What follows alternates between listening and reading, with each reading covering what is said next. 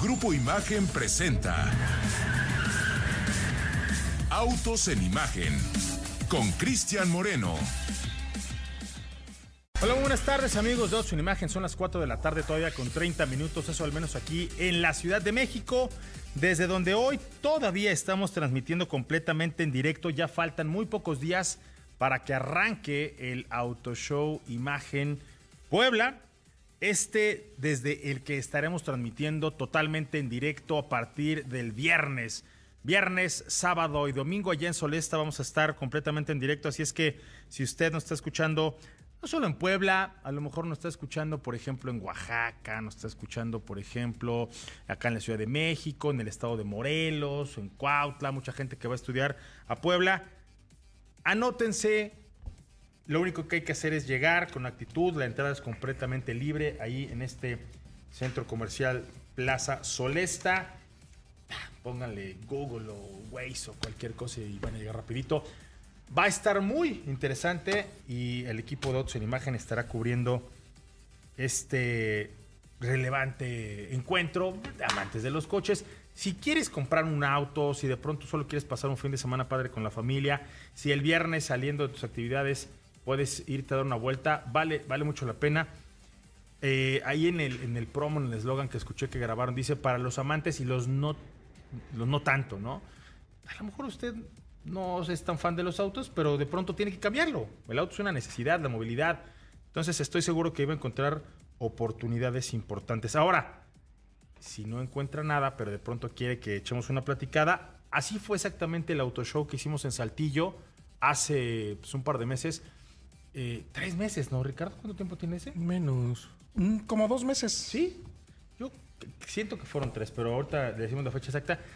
La gran oportunidad que tuvimos con la gente de Saltillo fue, por un lado, si nos reunimos en torno, Héctor, buena tarde, bienvenido, Ricardo, buena tarde, bienvenido, ponernos a ver los coches. Había una, había una cantidad de joyas. Sí, había, clásicos. Había, había un Buick que de verdad lo pusimos justo atrás de la transmisión, hermoso eh, que tenía un espacio, un compartimento para guardar los palos de golf. Entonces era, era un Buick muy interesante. Entonces nos encontramos ahí muchas personas.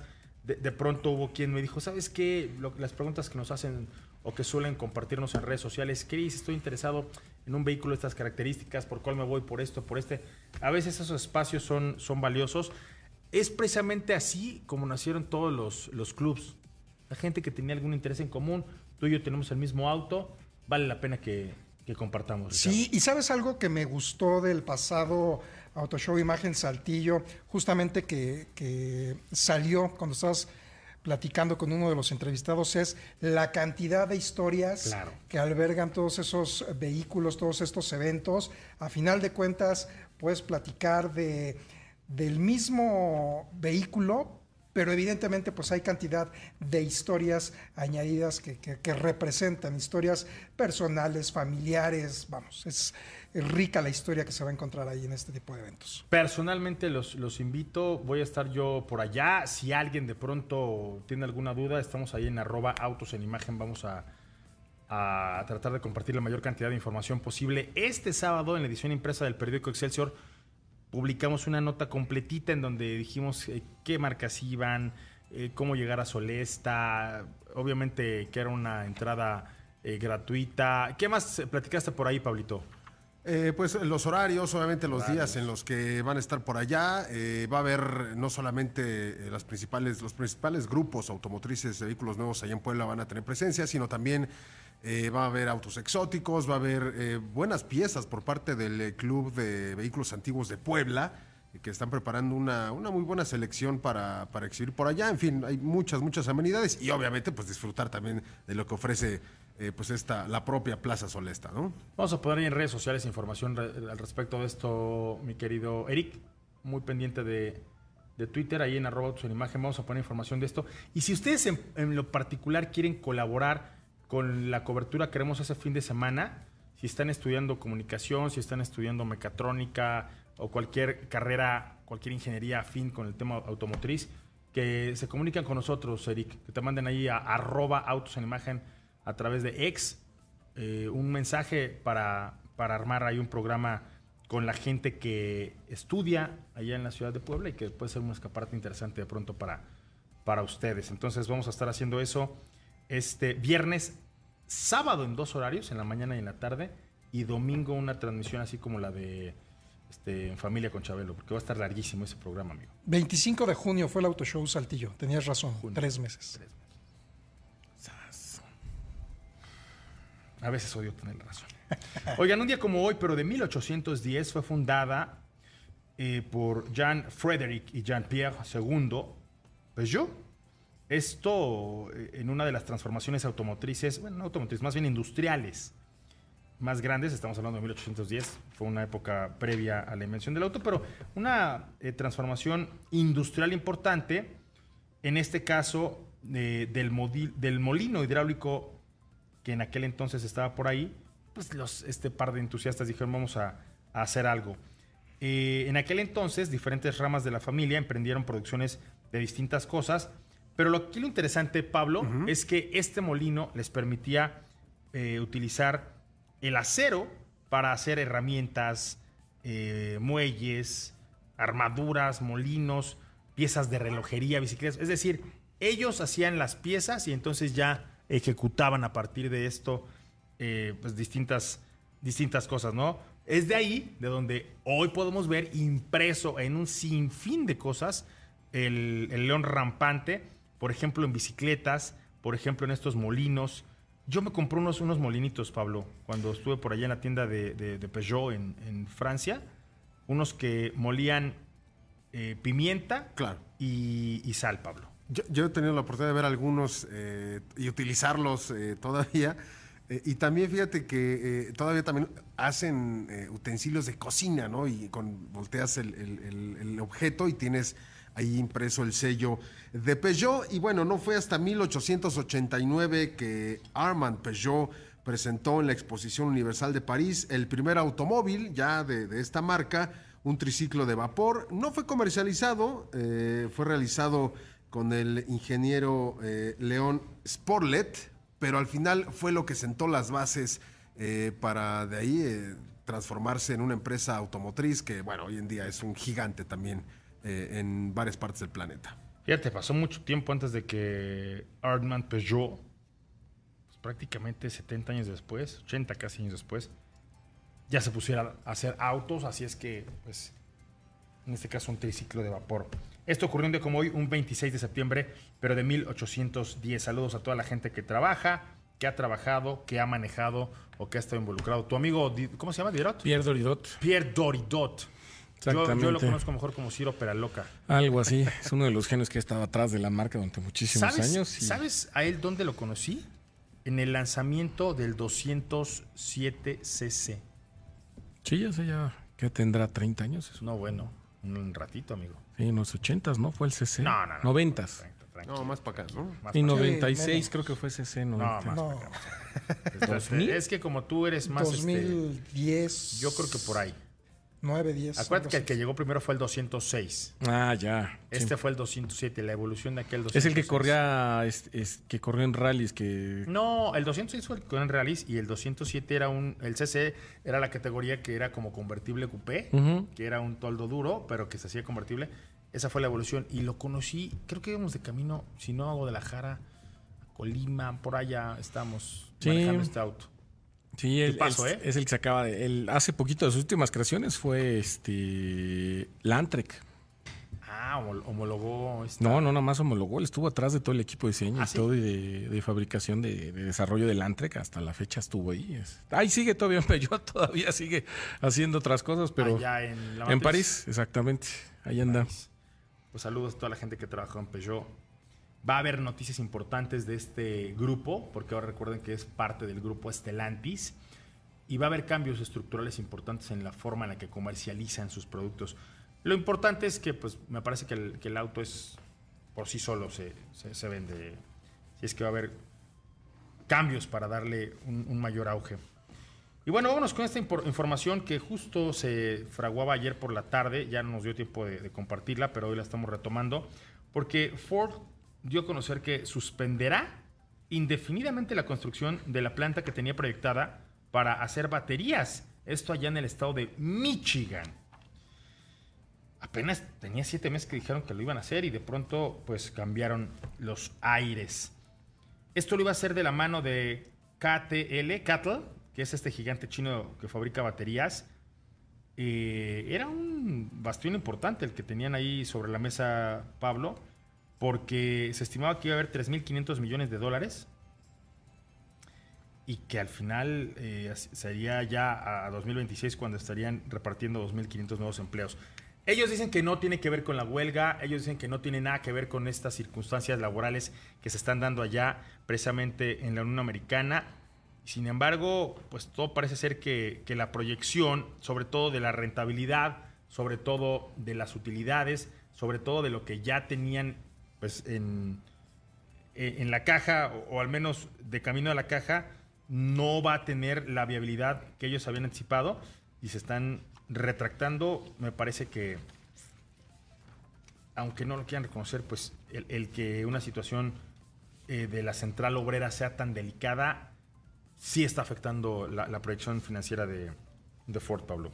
Así es, señor Y nada más para hacer un resumen, un recuento de lo que sucedió con, con este movimiento. Eh, hay que recordar que en febrero de este año Ford presentó esta iniciativa, iniciativa en Michigan con la intención de diversificar su enfoque en las baterías.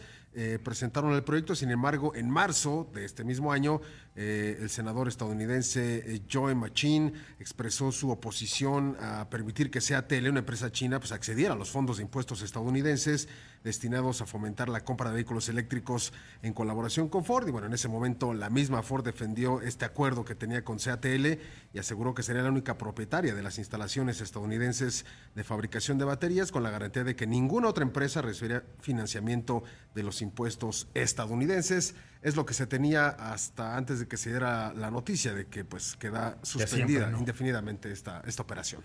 Pues bueno, se, se mueven las aguas. Y fíjense, y fíjense que JD Power, analizando los datos que, que tuvo en su disposición entre septiembre del 2022 y septiembre del 2023, es decir, esto acaba de pasar, compiló una lista de marcas a las cuales los compradores de automóviles nuevos son más leales en la Unión Americana, Pablo.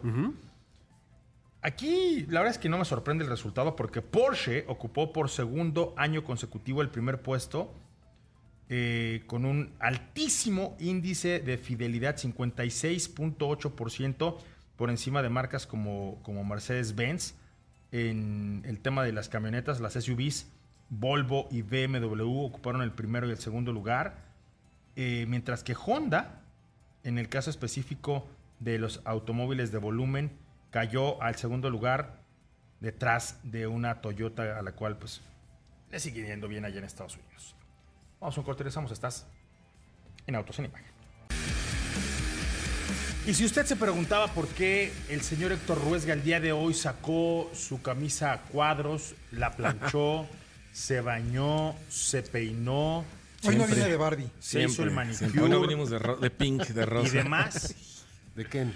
Este. Ese estuvo muy bueno, sí. Pues es martes. La de Ford. Es martes del garage. Bueno, ¿quieren que les cuente por qué? Sí, es que sí fue. Esa, anécdota es muy buena. A ver, el responsable de todo esto fue el señor Eric Ramírez David. Aquí presente, eh, quien ahorita está monitoreando los mensajes que llegan a redes sociales, porque en un pequeño rincón de la invitación de la semana pasada para ir a ver el Dark, Dark Horse, eh, decía que fuéramos de negro, ¿no, amigo? Totalmente, ¿cómo decía? Men in Black. El dress code de negro. Dress code, Men in Black. Y eh, lo cierto es que mi amigo Héctor, quien ese día tuvo a bien acompañarnos y partimos un pastel acá en, el espacio de la oficina, pues no venía de negro. No, así es. Veníamos de rosa y bastante. Y se enteró cuando llegó a la... O sea, pero es que imagínense, eran que 150 personas. No, más, yo creo. Sí, aproximadamente. 150. Eh, pónganle. Todas vestidas de absoluto negro. Y el señor Héctor Ruesga, así como Ken. tu suéter rosa, pero no cualquier rosa, amigo. Exacto, salimos muy bien y de hecho hasta luces y todo, pero una agradable experiencia, muy divertida. Vale la pena, o sea. Sí, sin duda alguna destacamos y muy Solamente tú Y el EcoBoost, que no era tampoco negro, ese era color rojo, ¿no? Rojo y había un azulito, pero Y el sí. azul, que era el, el GT, iban de cualquier cosa que no fuera negro. Negro, Pero exacto. mira, la verdad es que Valió la pena. En Valió defensa de. Ruesga, su alma sí iba de negro. Valió la pena ver el Dark Horse y, y verle una de las joyas que ha, que ha traído la marca. Y en de defensa las- de Víctor Ruesga portó orgulloso su outfit pink. Como los valientes. Pero no, valió la pena. ¿Cómo estás, amigo? Hoy vienes muy este, ad hoc con el garage. Muy bien, contentos, tranquilos. Esta semana empieza bien y bonito. Y efectivamente, ahí estuvimos viendo ahorita en la Junta los temas de estos días. Y vamos a hablar de lo que me gusta mucho, que llevamos muchos años trabajando y siempre ha sido un- las transmisiones automáticas. La semana pasada hablamos de la CBT, que a casi a nadie le gusta y realmente mitos. Muy le- polémica, ¿no? Es polémica, funciona, es eficiente, pero hoy toca de la transmisión de convertidor de par o la convencional o normal, la Hoy, automática. hoy toca la que a todo mundo lo saca de- del apuro. Y que te, y olvídate, yo creo que la transmisión automática más, longeva. Ah. Es la más confiable y la más longeva, porque fue como los ingenieros hace muchos años, y yo creo que estamos hablando ya de más 80, 90 años que esa transmisión ha de tener más.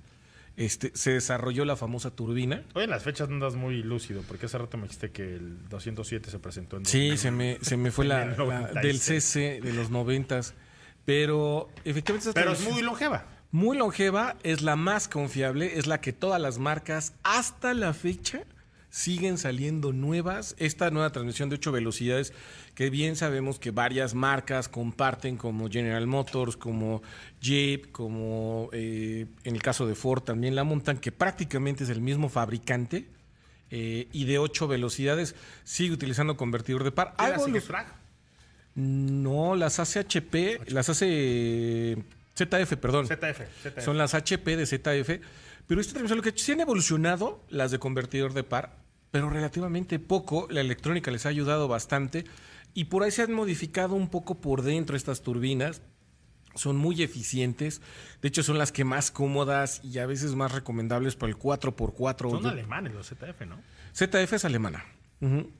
Pero esta- estas turbinas eh, prácticamente las encontramos desde la Segunda Guerra Mundial o antes, con este sistema de embrague que lo que se encarga Ah, este por- convertidor. Por, ahí tu referencia. de Ajá, los es- 70 años. exactamente, este convertidor de par es el que acopla el motor, la fuerza del motor a la transmisión. Es lo que hace uno solo, motor y caja.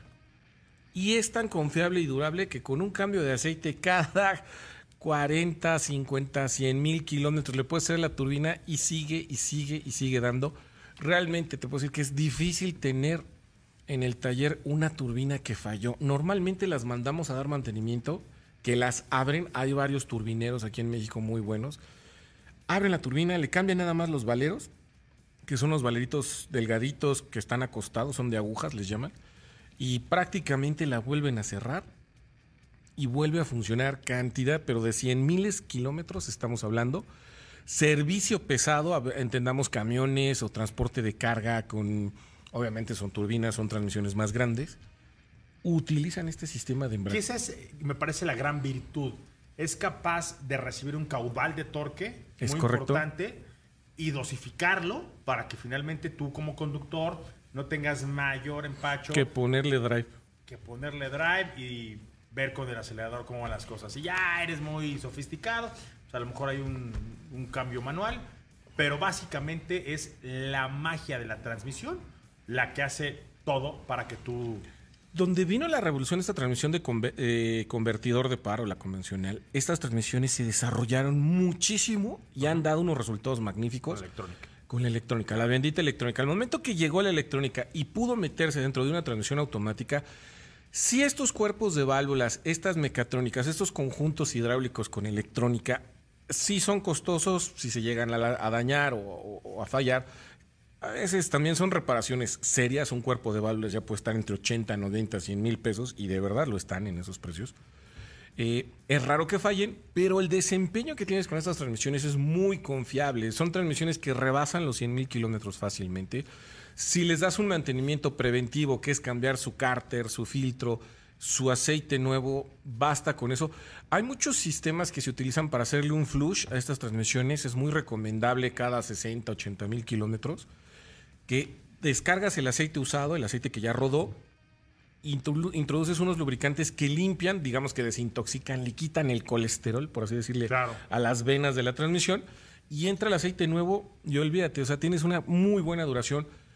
Hay muy buenas situaciones de adaptación. Muchos clientes, y seguramente han hablado o nos han preguntado, si ponen un enfriador. ¿Te acuerdas que la semana pasada también preguntaron de la CBT si era, Lancer. si era recomendable ponerle un enfriador más grande al aceite de la transmisión? Sí, háganlo. Y en el caso de estas de convertidor de par es todavía mucho más fácil y es mucho más recomendable. O muchas veces ya los vehículos, el mismo radiador que vemos en el frente del auto, que por supuesto eh, hay líquido refrigerante, las transmisiones entran a unos canales, a unas venas o un radiador más pequeño para que también enfríen el aceite o la misma transmisión en algunos casos llega a tener una refrigeración de este mismo líquido. Entonces, manejan muy bien la temperatura y ¿sabes qué es lo que tienen? Que aguantan también mucha fuerza. Pueden hay coches de arrancones Top Fuel que llegan a utilizar ese tipo de, de transmisiones, obviamente modificadas para ese tipo de aplicaciones que son de pista, que es úsala y cámbiala, pero a final de cuentas es tan confiable que llegan a irse. Y las marcas, aquí viene algo sorprendente. Hemos vivido en los últimos 30 años quizá la introducción de diferentes transmisiones, la CBT, la de doble embrague, doble embrague húmedo, esta la de convertidor de par, y la que ha permanecido y las marcas han regresado a volverlas a colocar en sus últimos modelos es la de convertidor de par. Tan confiable, tan buena ha sido, tan bien se ha portado esta transmisión durante tantísimos años que sigue utilizándose hoy en día. Es una de las que equilibra una cuestión. La CBT, que satanizamos y de repente a muchos no les gusta, es una transmisión muy eficiente para ahorro de combustible. No es la más divertida, no también tiene mantenimiento y demás. La de doble embrague también es costosa en mantenimiento, que a muchos por eso no les gusta, pero es la más divertida de manejo y de mejor respuesta deportiva. Pero ¿cuál encontrarías en un equilibrio, en un justo medio? La de convertidor de par, sin duda alguna le gusta a quien le guste, es la que comparte muy buena entrega de potencia, muy buen desempeño y muy buena en mantenimiento y eficiencia. Entonces es la que siempre está en medio de esa tabla. Y creo que hay tres palabras importantes para decir por qué es tan buena. Confiabilidad, Sin duda. eficiencia y costos. Exactamente. Ojo, una transmisión de estas también ya es costosa, No, pero, en pero en proporción, si la cuidas, cajas de 200 mil kilómetros. Y este fin de semana vamos a tener información allá en el periódico Excelsior, Pablito. Así es, señor Moreno. Y a lo mejor muchos se van a identificar porque estas transmisiones, por ejemplo, en BMW se llaman Steptronic, en Audi es la Tiptronic y en Mercedes-Benz es la G-Tronic. Pero es esencialmente convertidor de par. Es correcto. Vamos a un corte, regresamos. Estás en Autos en Imagen. Oigan, y hablando de los eh, menesteres del mantenimiento, estoy justo pactando con el señor Héctor Ruesga.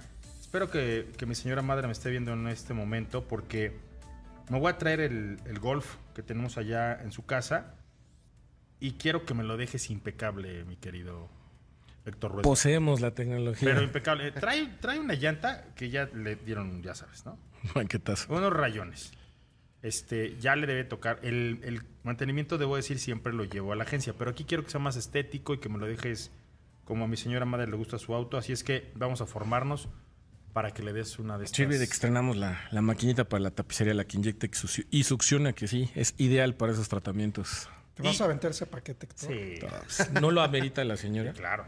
En serio. Eso y O más. sea, ahí sí para que veas. Eso y más. Es la jefa de jefas. Oye. Entonces, Pero te lo voy a, a mandar a ti porque justo yo no tengo este eh, paquete que les, del cual les voy a hablar. Porque justo Audi está incrementando las, las ventajas que tiene con su eh, garantía de Audi Plus. La cual, a partir de todos los modelos 2024 en adelante, ya cuenta con hasta 5 años de garantía incluida, Héctor. Así es que vas a tener menos chamba de los vehículos de Audi. Cinco años los van a llevar a la agencia. Los dos primeros no tienen límite de kilometraje. Y hay una garantía extendida por tres años adicionales o 150 mil kilómetros. Aquí lo que ocurra primero. La verdad es que meterle 150 mil kilómetros a un coche no es, no es poca cosa, ¿no? en cinco años. No, no, aquí dice en tres, ¿no? en bueno. tres sí está difícil.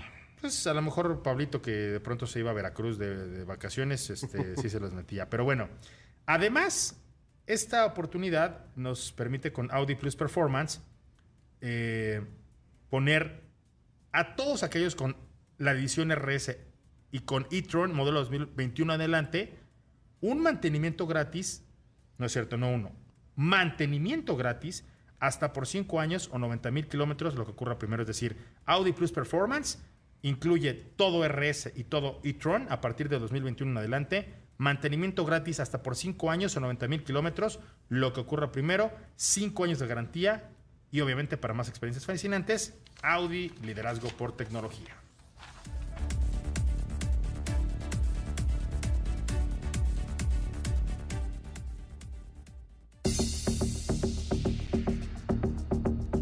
5 de la tarde con 5 minutos y vamos a viajar hasta algún punto de la Ciudad de México. ¿Estás en tu oficina, Gerardo? ¿Dónde andas? Buena tarde. Hola, estoy en mi oficina de casa. Hoy. Eso, que te quedó muy bien. Me encanta el, Porsche que tienes allá atrás. Ah, pues muy a la orden. También tienes por ahí un, un Veyron, ¿no? Que tienes, ¿Es un Chiron o es un Veyron? Un Chiron. Es un Chiron. Ahí está. Me puse y un Lambo. Para, echarlo. Arribita también ahí. Es un Porsche, ¿no? Es la colección de todo que estamos ahí. Cada quien tiene pues, sus juguetes. De conformar con tema informático aquí tiene justo ese. Y tiene, hay un kit, ¿no, Pablo? Que es un kit de iluminación que se lo pones ah, a... sí, te venden, te venden el kit de iluminación y se ven... Y, sobre todo esa escala que es un, sexto o un quinto es espectacular y todo le funciona. Sí, están grandes. Nunca invites a Ruesga a tu, a tu oficina, este, Gerard, porque van a desaparecer esas joyas. No, si ya estaba cambiándome los cascos que tengo yo en la mía. De hecho, sí, sus cascos corrieron alto peligro. Entonces, Oye, Gerardo. Si le vas a llevar el coche, yo lo recomiendo ampliamente. ¿eh? Sí, nos estaba platicando que, tuvieron por ahí un encuentro cercano y que, y que saliste bien librado de, él, Gerardo. Oye, pero más allá de las, las fortunas y, las infortunas de nuestros vehículos, estamos viviendo un momento coyuntural en este, en este tiempo justo por la negociación o por la renegociación del contrato que tiene el sindicato eh, la UAW, que conglomera a los trabajadores de la industria automotriz estadounidense con estas, estos tres grupos. Ya no son grupos estadounidenses. Stellantis ya tiene lana italiana, francesa y canadiense y demás, ¿no? Eh, lo mismo ocurre con un poco con General Motors. Ellos tú sabes que son una empresa muy global y en el caso específico de Ford, bueno, son los más americanos. Pero vienen muchas cosas que a lo mejor no vemos de primera instancia y justo quería que en este momento tu, visión crítica y, tu bola de cristal nos ayudara a vislumbrar cuáles serían a lo mejor probables posibles eh, escenarios para, para lo que viene una vez que si se resuelve o no se resuelve esto, pues empiece a dar de qué hablar, Gerardo. Buena tarde. Híjole, hola a todos nuevamente ahí en cabina y hola al auditorio.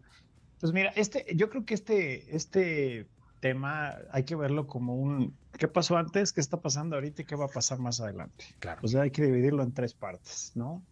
¿Qué pasó?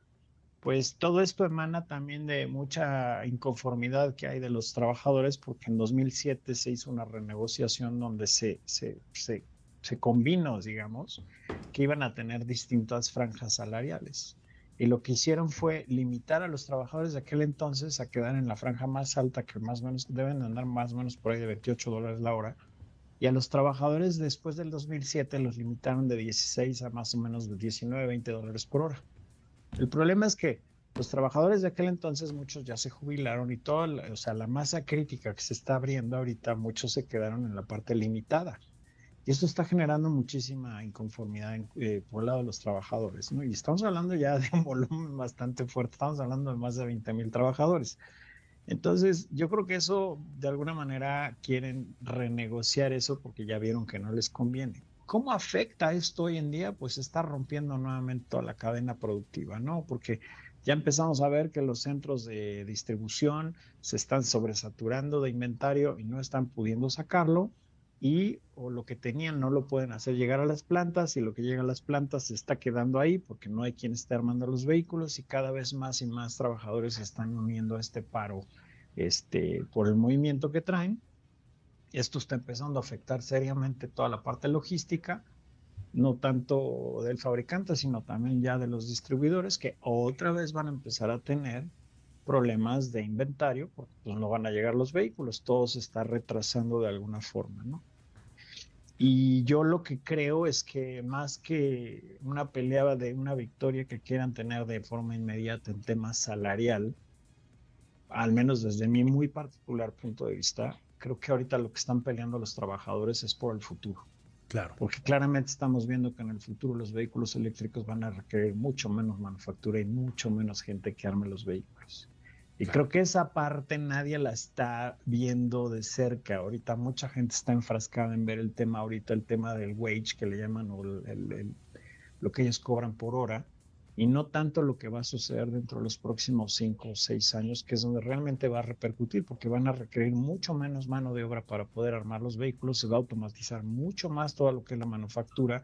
Los vehículos eléctricos requieren muchas menos o muchas menos componentes o muchas menos partes. Y creo que realmente lo, que están tratando de hacer ahorita es de alguna manera salvaguardar qué va a suceder más adelante. Ahora, visto desde e, esta perspectiva, el modelo va a cambiar, el modelo de manufactura va a ser uno totalmente distinto al que habíamos visto a lo mejor durante los últimos 50 años. Sin embargo, aquí creo que hay, hay mucho sobre la mesa porque está inmiscuida la política, está inmiscuida ahorita la situación que está viviendo obviamente el señor Donald Trump con Joe Biden, las centrales horas en Estados Unidos tienen obviamente un peso específico y más el orgullo estadounidense con, con Michigan de por medio, con, con los tres fabricantes de este tipo ahí metidos. Y sobre todo creo que hay un tema también importante, Gerardo, que tiene que ver con la atracción de inversiones para la manufactura de los siguientes años, porque estamos viendo cómo no solamente México, no solamente Canadá, sino ya otros mercados están atrayendo inversiones para hacer los vehículos del futuro. Ah, totalmente. Eh, la verdad es que escogiste un tema súper candente porque pareciera que no, pero este tema quema por todos lados. También está el tema de las baterías y todo lo que es la tecnología de las baterías. ¿A dónde se ha ido toda la inversión o la parte de desarrollo e investigación del tema de las baterías, no?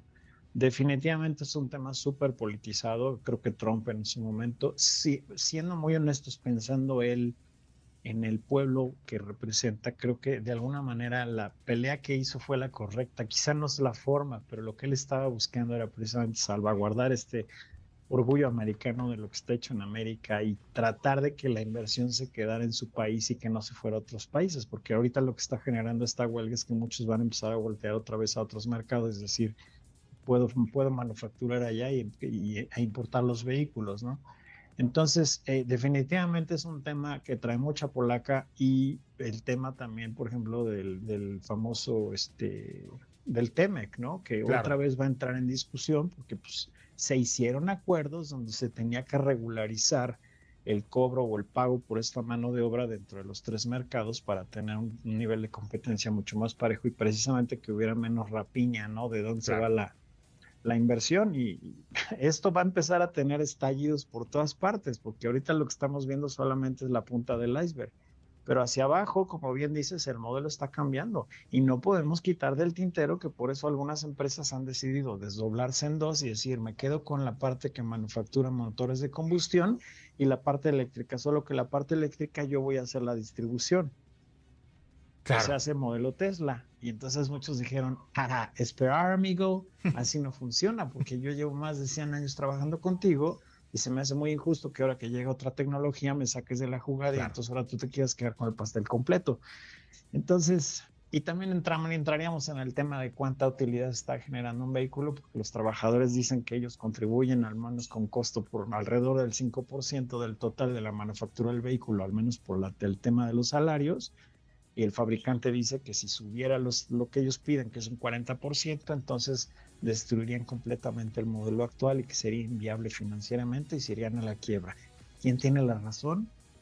La verdad es que no lo sabemos. Yo creo que todos tienen algo de razón, pero definitivamente esto es una revolución. No te vayas, no te vayas Gerardo. Vamos a un corte y regresamos para hacer el tema. ¿Te parece? Me parece muy bien. Estás en Autos en Imagen.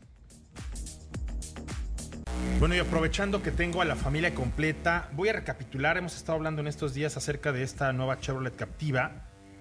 que ofrece hasta tres filas de asientos, es decir, hay versiones que tienen tres filas de asientos para incrementar su capacidad hasta siete pasajeros. Incorpora nuevos interiores de piel, estos que vimos allá en, en Las Vegas, en donde nos presentaron la actualización de Chevrolet Captiva. También incluye una pantalla de 10.4 pulgadas con esta integración de smartphone y una nueva cámara de 360 grados. Todo esto envuelto pues, por un look que se actualizó para darle un toque más deportivo. Porque esta es una camioneta que obviamente tiene todo lo que necesitas para impulsar los sueños de una gran familia. La nueva Chevrolet Captiva es tan grande como tu familia.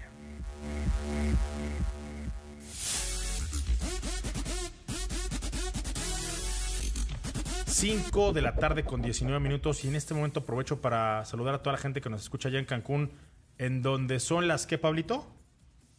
Perdón, Cristian. ¿Qué hora es allá en Cancún? Ah, es una hora más. 5 de la tarde, no, 6 de la tarde con 19 Es que minutos. ahora no programé mi reloj. Por favor, Pablo. es que no te, alcanzo, no te alcanzo a ver, la, la cámara me, me- me tapa. Pero bueno, vamos a, a retomar esta conversación con Gerardo San Román porque justo llegamos a un punto, Gerardo, en donde me parece que es muy válido antes de despedirnos y sobre todo de dejar este tema no resuelto, sino, si te parece, eh, en stand-by, ¿no? En, en suspenso para que Sí, en sí. cuanto venga información nueva, la podamos, independientemente de que hablemos de otras cosas, la podemos integrar a esta conversación. ¿Qué integra el valor de un auto? Y acabas de tocar un punto, me parece, medular, muy significativo, y es cuánto de lo que vale tu auto es lo que se le paga o va directamente a las arcas, a los bolsillos de- del que trabaja en la manufactura de un auto. Hablamos con Héctor, pues obviamente un auto de alta gama, en donde tienes pues, algunos maestros Takumis o estos gurús de la manufactura automotriz, un proceso muy artesanal. Sí, como el del R8 que se hace a mano. Como el R8, como los motores, por ejemplo, de un Corvette. O los de Mercedes, que también AMG hasta Los le pones la placa con el nombre. Firma trae. A lo mejor ahí es los más. Hellcats. ¿no? Los Hellcats. Pero no es eh, para nada el modelo cuando hablamos de un vehículo de alto volumen, que se hace a gran escala, o en modelos como el chino, ¿no? En donde Pues la mano, pero, nada más suben el switch y a fabricarse. pero ahí hay otros factores. O sea, esa es mano de obra. Y marketing para que tú vendas el producto, se conozca el producto, para que tengas un coche, una flotilla de prensa, etcétera, etcétera. Todo lo que hay atrás de lo que vamos y pagamos o financiamos al sacar un vehículo nuevo. ¿Cuánto, ¿Cuánto cuesta hacer un auto y y en qué te lo gastas, Gerardo? Pues mira, existen muchos este, secretos a voces, pero se habla de que por lo menos el, entre un 20 y un 30% se queda en las arcas, es decir, es- es- es- esa es la, ya la utilidad que tiene cada vehículo que se produce en una planta. Entonces de ahí podemos empezar a lucubrar un chorro de cosas, ¿no? Ahorita Héctor tocaba un punto muy importante, el marketing, porque también el modelo de publicidad cambió abismalmente, ¿no? A raíz de la pandemia, todo lo que es online, que se ha abaratado mucho, ya los medios impresos pues ya prácticamente dejaron de, de liderar esa parte y se está utilizando el, el- dinero de una manera más inteligente o a precios mucho más este, competitivos. Entonces todo esto tiene que ver y bueno, lo que se dice es que bueno, finalmente cada vez se abarata más la manufactura y al final del día el cliente está pagando el precio lleno porque los vehículos nunca han bajado de precio. Es correcto. Entonces, esa es una de las grandes interrogantes. Pues bueno, Gerardo, lo dejamos pendiente porque habrá mucho más de qué hablar en este tema. Lo, Y lo dejaste muy candente el tema, pero de acuerdo. Esto tiene mucha tela de donde cortar. mira, ahorita hice una pausa y la próxima semana seguimos hablando justo donde nos quedamos, ¿te parece? Me encanta la idea.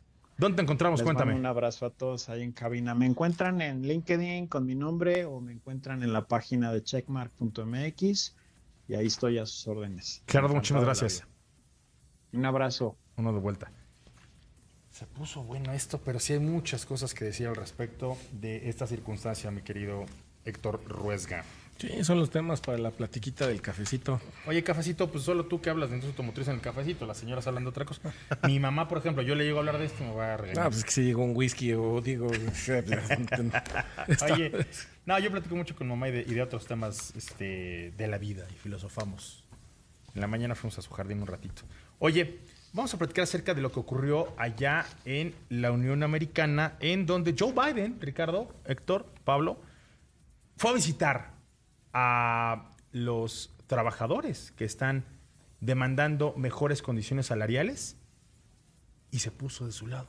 Es un acto de campaña, evidentemente, pero ¿desde cuándo no ocurría esto?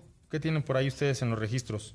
Pues eh, sí, efectivamente es eh, por lo menos la primera vez en el siglo XXI donde un presidente de Estados Unidos pues justamente se va a apoyar a los trabajadores que están en huelga. Y bueno, pues fue el caso del presidente estadounidense Joe Biden. Fíjate, el anterior mandatario que pues estuvo justamente apoyando una huelga. Se trató de Theodore Roosevelt, quien pues invitaba a los trabajadores del carbón a ponerse en huelga en la Casa Blanca en 1902. Y justamente pues Joe Biden eh, asistió hoy, ayer lo comentábamos, que iba a estar pues visitando a los trabajadores que están en huelga, mostró su respaldo a la demanda, a la demanda de un aumento salarial de hasta 40% y diciendo, pues prácticamente y abiertamente, que merecen mucho más de lo que están recibiendo de parte de los fabricantes automotrices, de Ford, General Motors y Stellantis. Y como bien mencionas, Chris, pues eh, justamente esto se da, pues cuando el candidato, o bueno, quien está luchando por ser eh, candidato a la presidencia, eh, Donald Trump, pues justamente está también visitando a los trabajadores de la United Auto Workers, muy dentro de su estilo. Donald Trump pues está diciendo que la actual administración pues ha abandonado a los trabajadores de Estados Unidos, no nada más de la industria automotriz y bueno. Pues Donald Trump. Donald Trump. Donald Trump dice que Joe Biden abandonó a los trabajadores y Joe Biden el día de hoy se reúne precisamente con ellos, se pone de su lado y dice que apoya las causas que los llevan a exigir hasta un 40% en el incremento del sueldo. Sí, Trump también pues está acusando. Él va mañana, ¿no?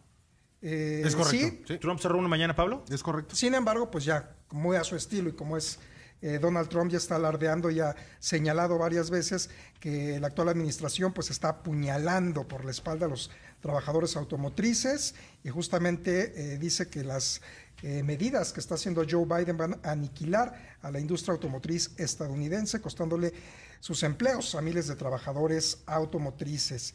Y justamente, y al respecto, en una posición muy neutra, muy eh, imparcial, Sean Fain también comentó que pues hasta el momento su sindicato no va a estar apoyando a ningún Sean Fain es el líder de la UAW. Y quien está cobrando muchísima fuerza allá en, en Michigan por todo este tema del movimiento. Incluso hay quienes lo, los expresan eh, de él como el nuevo eh, alguacil de Detroit. Esto, como lo dije, tiene mucha, pero muchísima tela de donde cortar y lamentablemente pues está más politizado que nada. Me gustó mucho lo que puso sobre la mesa Gerardo. Sí, Hay que ver cómo se va a reformular el proceso de manufactura, en donde ya la mano de obra no va a ser de tanto volumen, va a ser más calificada. No cualquiera va a poder meter mano a la manufactura de una batería o de un vehículo eléctrico o de estos nuevos procesos. Seguimos platicando, esto no se acaba. Mi querido Pablo, gracias. Sean Moreno, nos escuchamos mañana. Héctor, Pues vemos la tecnología, nos vemos el próximo jueves. Ricardo. gracias Chris, hasta mañana. A la próxima, muchas gracias a Eric Ramírez Dávila ahí en las redes sociales. Muchas gracias. Yo soy Cristian Mano por hoy. Por hoy apagamos motores, pero mañana nos reencontramos aquí en punto de las cuatro y media de la tarde. Hasta entonces, y si usted sale a manejar, por favor, manos en el volante y no en la pantalla del celular. Hasta mañana. Grupo Imagen presentó Autos en Imagen con Cristian Moreno.